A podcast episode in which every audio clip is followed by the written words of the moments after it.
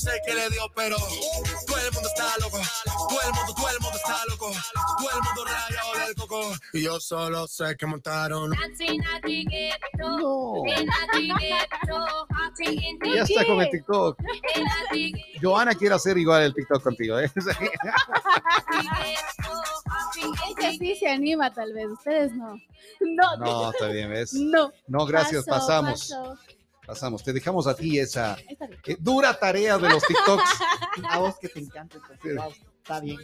Vamos, que te encanta. Voy. Oye, A vos que te Bueno, gusta mostrarte en redes. Entonces, oye, esto de, en, en realidad que el alcohol hace que brote más la, El sentimiento. eh, los sentimientos, se abran más las heridas, ¿no? Sí. Y ahí se acuerda Yo uno de Creo que en todo. vez de, de curar las heridas, creo que las abre más. Claro, de ley. Ese, ra- es que es- ese rato, ese rato te El cura. pez después, muere ¿no? por la propia boca. Claro. Pues, o sea, no- O sea, a vos vos, te, verás, vos del día ese. Verás, no me hagas hablar. necesitamos la- otra, güey. La semana, el, el día que, que, que era el carnaval, el viernes, El viernes. Claro, estaba y con eso, la herida, yo no sé por qué, pero ese día se le abrió la herida full, y se pegó dos y estaba, pero viva la fiesta. después, después de las, claro, claro, sí. Y cuando ya- Mentiroso, pero, mentiroso. pero bueno, el señor ya está ahí, ya, Ajá. ya, ya recuperado mismas. ya. O por eso fue que te pusiste hoy de rojo para, Rojo pasión. sí, Sí. Pero así como poquito señoritas de negro. Sabía, que sabía que iba a venir de rojo. ¿no? Ay, ajá. Bueno. Oye, eh, Oye, seguro nos está escuchando porque es fanática, debe estarnos escuchando. Saludos, Sa- sa- muchos saludos. Pero qué ¿Qué le duro, toma? Qué cantante. qué duro. No, no, y ella va a estar diciendo ahí ya que sí. ¿Qué suena? Ha sido lo que. Ay, yo pensaste que estaban las campanitas llamándote. No, Ya mismo ponen sus estados. ¿Por qué es tan corto el amor y tan largo el olvido? no, eso pusiste vos, güey. No, yo no Vos puse pusiste. laca. verás, verás, verás. Y así A ver. es bueno tenerles a los muchachos sufriendo por amor. Aquí se sacan los cuerpos. Joana, ¿has sufrido por amor? Sí, Sí, ¿ves? Ella, Y eso no, te, eso no puedes directa. hacer, Tuco. Claro que has sufrido, lógicamente. No, no, de ella no, de vos te estoy preguntando. ¿Y estás ahora sufriendo por amor? Sí. Ah, así hay que ser rápido, honesto, Claro, directo. eh, no, sí. sí. ¿Sí Entonces, o no? ¿por qué nos llamar? A ver, ¿Cómo? ¿por qué nos llamar entonces? Llamar. Claro. No. O sea, a ver, no entiendo esa parte. Sufro por amor, pero No, mi cuando orgullo es sufres- más. Verás, cuando- hay, una, hay una parte que hoy lo leí en la mañana y decía, una- es una verdad. Que ya estabas Cuando- aquí listo para publicar No, también. es una verdad, la, la autoayuda es bueno. Decía, cuando ya sufres por amor es que ese amor ya no es. Porque O sea, ahí sí, te, ahí sí te calza lo de la primera canción. Este pez ya no muere por tu boca. No, no, no, no, no todavía. El amor, el amor Todavía sigue dura. muriendo. Ah, todavía. El amor dura, lógicamente el amor no se va de la noche a Ay, la ay, mañana. Este pez ya no muere por tu Cuando- boca, me cuando voy ya como no otra sientas- loca. ¿Cómo Cuando era? ya no sientas, o cuando, verás, el día que ya no sientas, ahí lógicamente puedes dedicarse. Ya. Pero mientras tanto no puedes. O sea, Es que todavía. imagínate, fueron tres Pero largos llama, años. Pero llama, o sea, yo no entiendo. Tres largos años más 22 son 25 años y, y solo dejarlo así, no, pues, o sea, uno. Buen día, buen día, don Tuquito. Buen programa. Saludos al- a la doctorita Joana, que siempre les vaya súper bien. Un abrazo grande, el señor Angelito Guato. Pucha, la gente se anda cambiando a, nuestra, a nuestro programa bien. Chévere, Les- chévere, les- muchas les- gracias. Están escuchando buena música, buenos programas ya. Les- se están les haciendo gusta. cultos. Están poniendo algo bueno en sus oídos, es lo que les decía, ¿ves? Pero bueno, Se hasta están ya mis- informando Oye, aparte de Pero son entretenerse. 15 días, nada. claro, ahí y, llegan, van a llegan impuntualmente al final. y van a van a estar ahí pendientes de, Sí, de sí, nosotros. sí, eso es lo lo eso es lo bueno. Joana está acompañándonos. Está ya está estás ahora sí ya con lo tuyo o no todavía sigues Ya está, ya está. sigues melancólico. Ah, Está grabando. El amor lo consumía, ajá. no comía. No, no. Ya no era el Tiene mismo. pinta de lo comía ya ahí. Pero bueno, ya, No. ahí está. Demos la bienvenida. Está con nosotros ya la doctora Joana Garnica. Legales y demás, está aquí para sorprendernos. Qué linda bienvenida, qué lindos que son. Muchas gracias por ese cariño que me tienen, la bienvenida.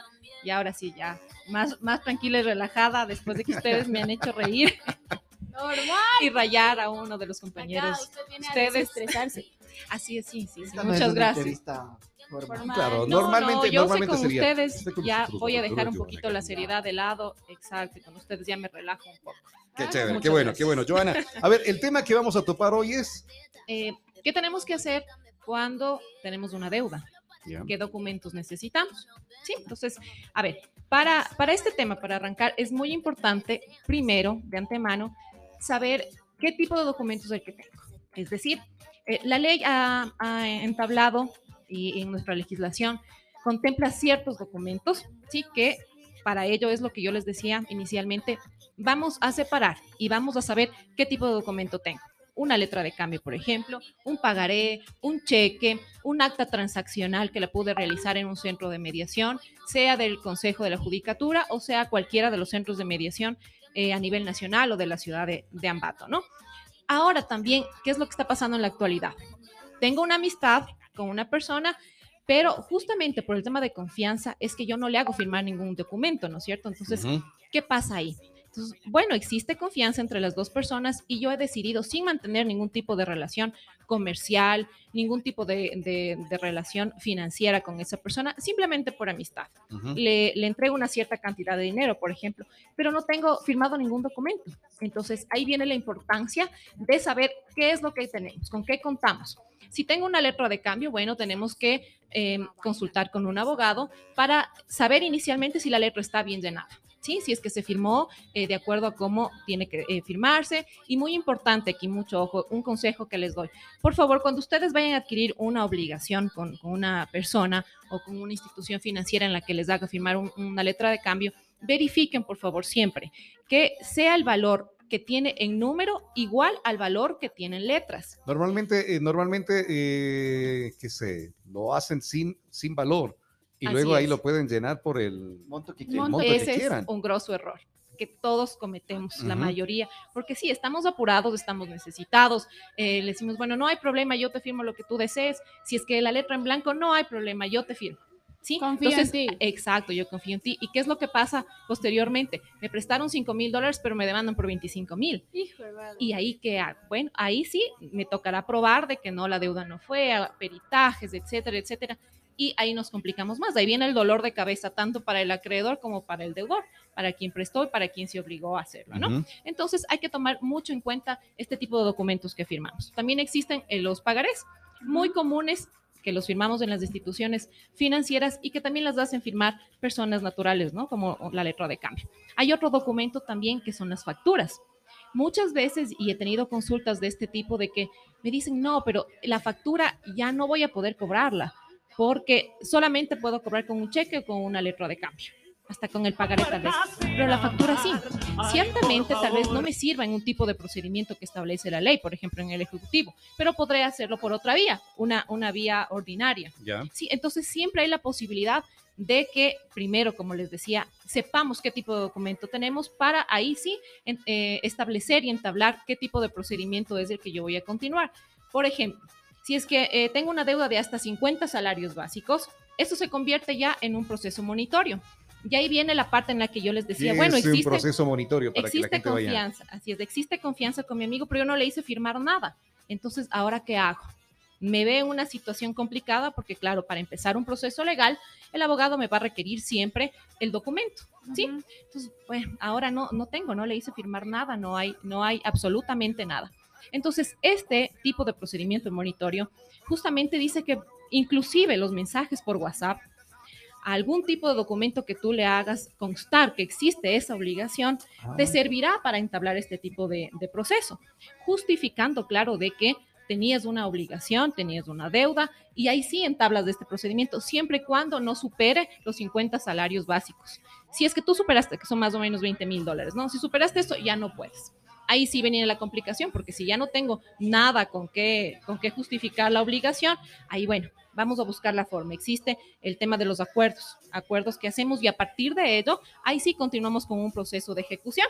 Entonces hay que tomar muy en cuenta que cuando adquirimos una obligación, le damos la puerta abierta para que el acreedor empiece el procedimiento y también nos ponga ciertas medidas cautelares. Ahí viene el tema de que van a ir en contra de mis bienes. Sí, mis bienes sean muebles o sean inmuebles. Vamos a poner una prohibición eh, de enajenar, una prohibición de venta en algún bien, en algún terreno, alguna casa, algún departamento, inclusive dentro de derechos y acciones que se pudieran tener dentro de estos, eh, de estos predios, ¿no? Por ejemplo, somos cinco hermanos, eh, heredamos cada uno el, un tanto por ciento y sobre estas acciones y derechos también nos pueden poner una prohibición de enajenar. Si tenemos un vehículo, de la misma forma, también lo pueden embargar, ¿sí? Entonces hay medidas cautelares también que hay que tener en cuenta que el acreedor, sí, a veces por mala fe, por mala actuación, por dolo, eh, llenan las letras de cambio en un valor que no, que no corresponde al real. Pero ahí viene el problema de que no tengo constancia ni siquiera de un recibo en el que le fui inclusive pagando en forma mensual, ¿no es cierto?, una cierta cantidad de dinero y no tenemos nada. Entonces ahí viene el tema de eh, la confianza hasta qué punto también va, ¿no? Entonces dejemos de ser un poco eh, confiados y firmemos algo.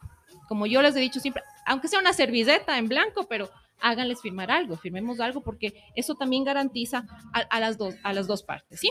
Entonces, sabiendo este tema del, eh, de qué tipo de documentos tenemos, ahí vamos a proceder con, bueno, tenemos un tipo eh, de proceso ejecutivo, un tipo eh, ordinario, un monitorio, qué tipo de medidas son las que vamos a poder y vamos a recuperar la deuda. Y es bien importante también que sepamos que sí se puede no solamente extrajudicial, sino vía, perdón, judicial, sino extrajudicial también los abogados también solemos hacer este tipo de cobranza en la que em, llamamos, hacemos un llamado, una notificación a la otra parte para poder llegar a un acuerdo, que siempre eh, es, mejor un buen acuerdo que, un juicio malo. Un mal, arreglo, alguna cosa así. ¿Desde qué monto se puede cobrar? Por ejemplo, ¿existe un monto mínimo desde que se puede cobrar o no? No, no hay un mínimo. Lo que sí tenemos es un máximo cuando hablamos de un proceso monitorio. Sí, que son hasta los 50 salarios básicos. pero mil, mil dólares. No hay problema, no hay problema. Siempre y cuando tengas firmado un documento que te respalde es mucho mejor, sí, porque eh, inclusive, digamos que ya no tenemos nada, ahí acudimos sí a los centros de mediaciones y ahí recién estamos generando una obligación. Recién ahí yo le haría firmar a esa persona y le estoy comprometiendo a que cumpla esa obligación.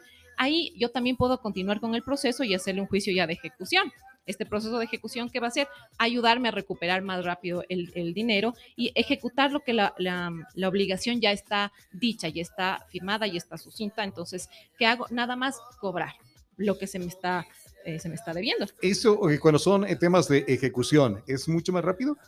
Claro, claro. El procedimiento de ejecución te evita hacer todo el, eh, el, proceso que llevaría a ser un juicio ejecutivo, un juicio ordinario, sino vamos directo ya a la parte de que una vez que ya eh, se ha sentenciado, se ha fijado de que ya existe una obligación, entonces, ¿qué tengo que hacer? Nada más cobrar. Entonces es más rápido a que yo tenga que probar, a que vaya a una audiencia, es mucho más rápido. Hago la última parte, solamente ejecuto. Hago un embargo, por ejemplo, de una eh, propiedad y posteriormente voy al remate. Sí, entonces ahí sí, por eso les decía, tomemos muy en cuenta lo que estamos firmando. Hay dentro de las facturas, inclusive, no sé, ustedes eh, pueden notar, siempre, eh, por lo general, hay trampa, ¿no? hay, hay la letra la chiquita. Letra chiquitita abajo, Exacto. que debo y pagaré, que alguna cosa así. Sí, por ejemplo, en los, en los locales comerciales es muy común que quienes entregan sus productos o quienes son los proveedores les hagan unas, unas facturas, pero no determinamos y no nos damos cuenta que en la parte de abajo también viene inserto un pagaré. Entonces, ¿qué estoy eh, haciendo yo? Dándole la posibilidad al acreedor para que tenga dos documentos en los que yo me obligo a contraer esa obligación. Entonces, tengo una obligación con la factura y tengo también un pagaré. Claro que ahí el acreedor puede, de buena fe, si no, me, está debiendo 10 mil dólares y eso es lo que me debe, nada más. Pero yo decido, eh, demando con factura o demando con un pagaré a la orden. Pero estamos teniendo dos obligaciones, entonces tomemos en cuenta cuando leemos el documento, si es que en la parte eh, de abajo, inferior, no tenemos un pagaré también inserto dentro de. ¿Sí? Entonces, eh, vamos a una institución financiera, por ejemplo, y a más de la solicitud de crédito que nos pueden hacer llenar, también ya está algún pagaré o algún tipo de obligación que nosotros no hayamos leído ni considerado. tiempo que pueden perdurar las deudas, que sé, tú tienes una letra 5, 10 años o tienes un cheque 5, 10 años, ¿qué tiempo eh, caduca esto o no? Prescribe, si tiene un tiempo de prescripción, existe tres años, cinco años, tres años para que hagas un tipo de procedimiento y cinco años para que hagas otro. El tiempo máximo son cinco años para la prescripción. Pasado esto ya no se puede hacer nada. Eh, no, eh, es, es, muy complicado porque tendrías que hacerlo en un procedimiento y le tienes que justificar muchas cosas. Sí, por ejemplo, el tema del, de la declaración del impuesto a la renta, de que hayas declarado en ese año, si fue con una factura, por ejemplo, de que tú sí hiciste el impuesto a, a la declaración del impuesto al IVA, el impuesto a la renta, justificar la relación comercial, eh, es, es, bastante Muchísimo complejo porque ya prescribe y, y, ya, ya no tengo opción, ya no hay Eso más. en el caso de que la letra no esté eh, llena completamente, como lo que nos decías al inicio. No, no, no. Para que se empiece un proceso, eso, eso mucho ojo, para que se empiece un proceso, la letra tiene que estar bien llenada, porque si no, el juez no nos va a calificar la demanda, nos va, nos va a decir la letra está eh, incompleta, incompleta, no cumple los requisitos y no, eh, y no se puede, ahí no ah, se puede bueno, hacer. A lo, que, a lo que me iba es, eh, tú tienes la letra, tú tienes la letra o tienes un cheque de alguien eh, guardado y luego dices, ah, tengo esto, cierto, voy a cobrarle. ¿En qué tiempo prescribe eso para que tú puedas cobrarle? Si, Cinco años si lo tenías un lleno. Máximo de cinco un máximo de cinco. Ya, listo. Sí. Okay. Ahora, otra, otra cosa que me gustaría también eh, acotar que, que, es muy importante es el tema de los cheques. El tema de los cheques también, a más de la obligación civil que tenemos, también puede generar una obligación penal, que es el tema de la estafa y el abuso de confianza también. Entonces, ¿cuándo es el abuso de confianza? Ya, vamos, vamos a tomar en cuenta, perdóname, Tuquito, para completar este tema. Hay, hay algo también que es muy importante que deben saberlo. Cuando se emite un cheque, que esto es un título pagadero a la vista, es que tenemos que cobrarlo ya, tenemos 20 días nada más para poder protestar ese cheque. Ya. Entonces, tomemos en cuenta, no dejemos pasar esos 20 días para que el banco nos proteste y ahí sí tengamos una causal para poder empezar cualquier tipo de procedimiento, sea en vía civil o sea la vía penal, que viene, por ejemplo, el tema de la estafa. Si es que el protesto es por cuenta cerrada, por ejemplo, porque no existe fondos, lógicamente ya existe eh, la mala fe de la otra persona, ya existe, exacto, el, el, cometimiento del delito porque a sabiendas de que ya no tengo dinero en esa cuenta, emito yo un cheque. Sí, entonces esto se convierte en un delito mucho ojo ahí, la importancia de que dentro de los 20 días, a partir de que fue emitido el cheque, se lo haga protestar, se lo cobre, no se lo haga pro, eh, protestar, no, sino se lo cobre y si es que ya existe alguna de las causales, cuenta cerrada, eh, por, eh, exacto, insuficiencia de fondos, eh, porque el mismo girador ordenó que no se le pague. Entonces, ahí viene el tema de estafa. Ahora, como decía Tuquito, ¿cuándo se convierte en un tema de eh, abuso, abuso, de, de confianza. confianza. Ya. Estos son tipos de delitos, tanto el abuso de confianza como la estafa, que van en contra de tu patrimonio. Es decir, que van a afectar eh, eh, siempre tu tema económico, la parte patrimonial. Entonces, eh, la estafa ya se configura en este ejemplo que hicimos en, en el cheque, pero la, el abuso de confianza es, yo te estoy entregando cierta información, te estoy entregando eh, un documento, te estoy entregando, sí, eh, dinero, que debías tú salvaguardar eh, dentro de la confianza que existía entre los dos. Por ejemplo, yo te entrego un dinero, tenemos aquí una asociación, sí, y el dinero es únicamente de la asociación, pero ¿qué es lo que hago yo? Soy administrador, soy presidente, cualquier función que yo tenga, cualquier cargo en el que yo pueda manejar el dinero, ¿qué es lo que hago? Ese dinero de la asociación lo pongo en mi cuenta personal.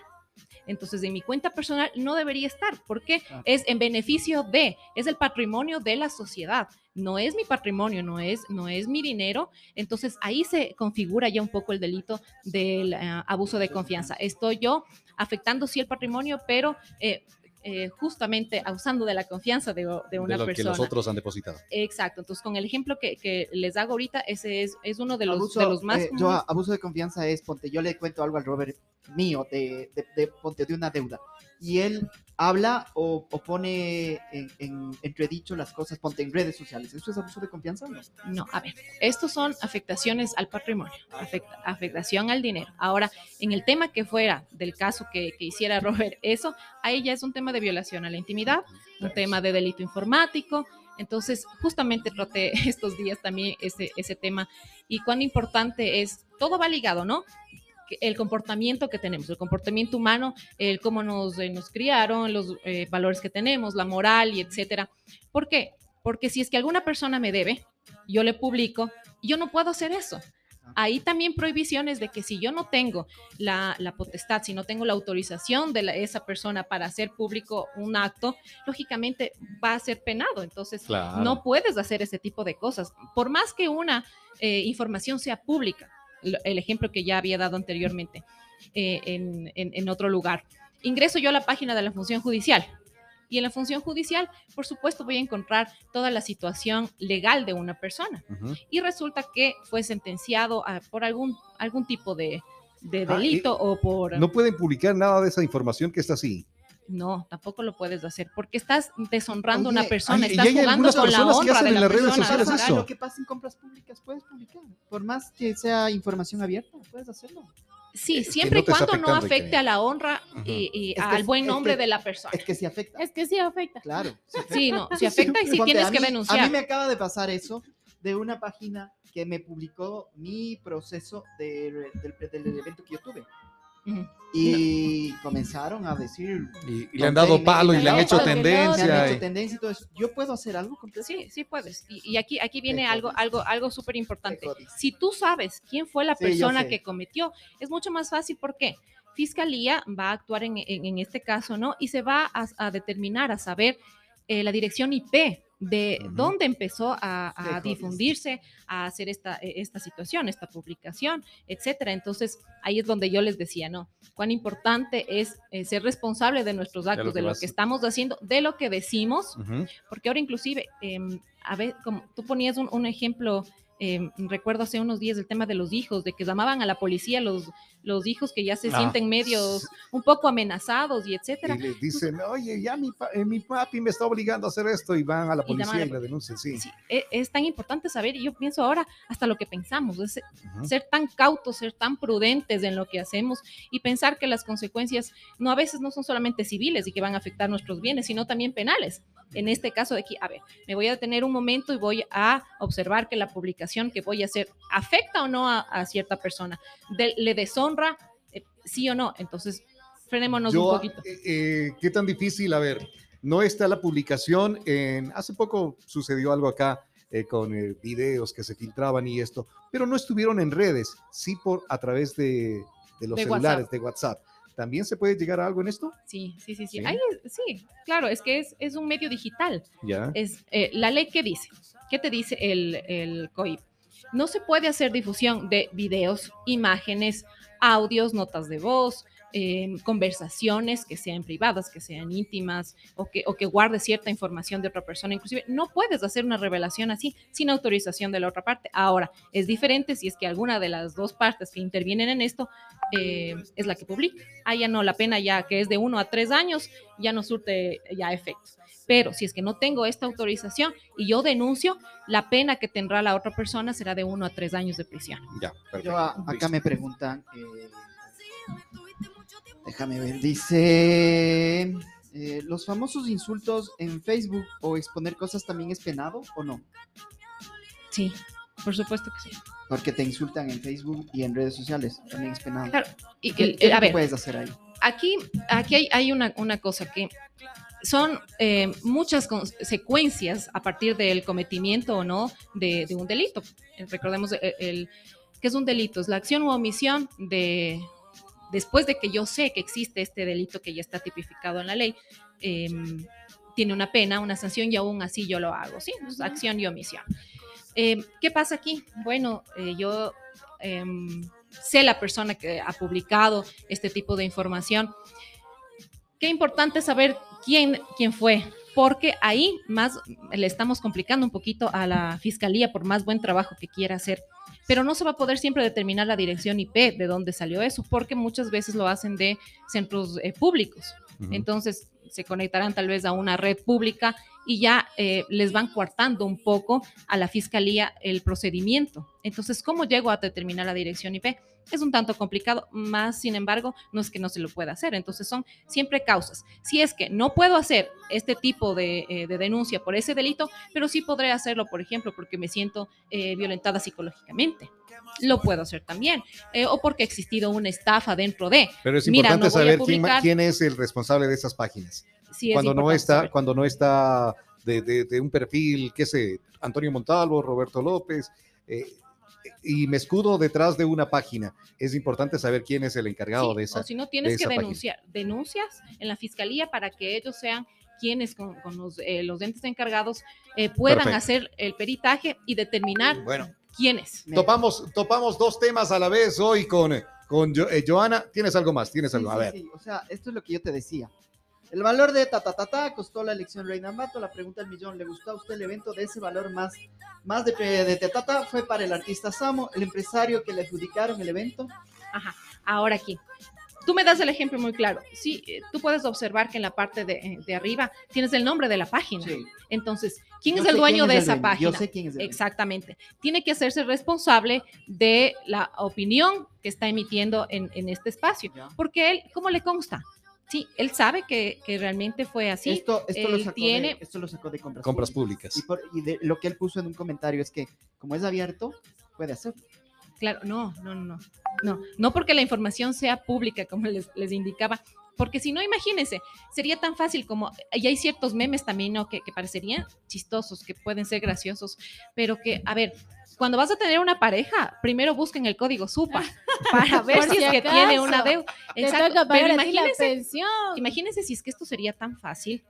Las mujeres, ¿qué vamos a hacer? Vamos a empezar a abrir el código SUPA y a publicar en redes sociales. Mira que tal ¿Qué persona es? está debiendo. Le debe eh, las... eh, Exacto. en temporada, y, y- y esto se nos viene ahí ya pronto, porque vienen los candidatos, los salvadores de la ciudad, del país y todo, y ahí es donde más se encuentran a través de eh, la, la página de la función judicial todas las cosas que han hecho. Y normalmente les publican ahí a los candidatos de todo lo que, los juicios que tienen, que si alimentos, que si de tránsito, que si todo, les publican. Nada de esto es permitido y No. la gente nunca, nunca reclama.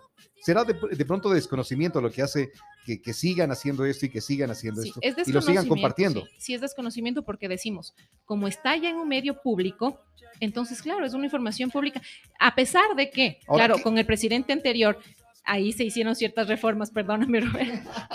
Y, y tienes Muchas acceso a esta, a esta información. Perdón, me encanta hablar, perdón, perdón. Oye, oye, Joal, la última, la última, y para, para terminar la, la entrevista.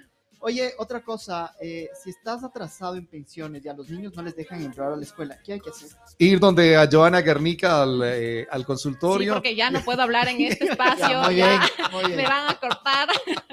No, no, ver, dale, dale, dale, no, dale. no, no, sí, que, que, que les llamen mejor, pre- preferible que les llamen y, y hablen con la Joa para que en Sí, realidad les sí, sí. pueda... Con toda, con toda confianza, ¿Dónde con toda predisposición. Pueden encontrarme en mis oficinas ubicadas en las calles Sucre y Guayaquil Esquina, edificio Emperador, eh, oficinas 201 y 202. Estoy a la orden. O si no, vía WhatsApp también no hay ningún problema. Ustedes pueden hacerlo a través del 0998 64 78 23. 0998 64 78 23. Pueden Perfecto. hacerme preguntas sobre el tema de, eh, que hemos tratado ahora o inclusive del que nos están mandando internamente. No hay, no hay Se problema. abrió. No, no, no, les estamos así. mandando. Oye, eh, a- a- a- cerrando con esto ya, gracias Joana también por eh, tu colaboración.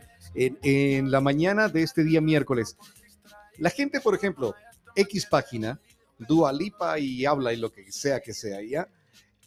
Pero Lina Chávez compartió la publicación de esa página. ¿Qué tanta responsabilidad tiene ella por compartir la publicación de los otros? También tiene responsabilidad, ¿sí?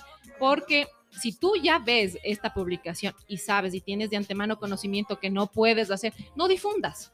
Al menos, al menos guárdate para ti y no hagas, no caigas en el morbo y en algo ilegal porque también estás Ya, compartiendo una información. Metes en problemas. No lo hagas. Ahí eh, esto está más claro todavía para la gente. Y, y ustedes amigos que están ahí, porque muchas veces ven alguna tontería en las redes y empiezan a compartirlo, eh, además de que ya comentan sin saberlo, también empiezan a compartirlo para que más gente siga hablando eh, más tonterías con desconocimiento. Así Eh, es. qué bueno nos hayas guiado en esto. La última parte, no, me- no mentira, mentira. Gracias, Joa. Si tuviéramos más programa, te invitaríamos más veces todavía Solamente acá le con nosotros. Muchas gracias. ¿Qué sería lo primero que harías si te ganaras la lotería? Eh, creo que un viaje. Es, Sí, Vámonos, vámonos todos. sí, sí, Todos. vámonos todos, nos vamos en un crucero. O sea, a las Ella Bahamas. dijo, creo que un viaje, ella no te está invitando. Ah. Sí, sí, les invito. Está, está bien. está- No. Los que quieran ¿Me irse, nos llevar? vamos. Nosotros Saludos nos vamos con. Ay, Angelito, muchas gracias. Sí, sí, sí, Angelito, eh, sí, eh, ex compañero de trabajo. Muchas gracias por estar pendiente y los saludos que recibo también en interno. Les agradezco mucho su sintonía y no perderse la piola eh, a través de Extrema 92. Ay, eh, Muchas gracias. Nos vamos a un corte, pero ya regresamos con más de aquí en Extrema 92.5. Allá nos vamos a corte. Sí. No, sí nos vamos, sí nos vamos. ¿eh? Pero una brava es, ¿no? Que- Enseguida regresamos con más de La Piola, el morning show más puro de la radio.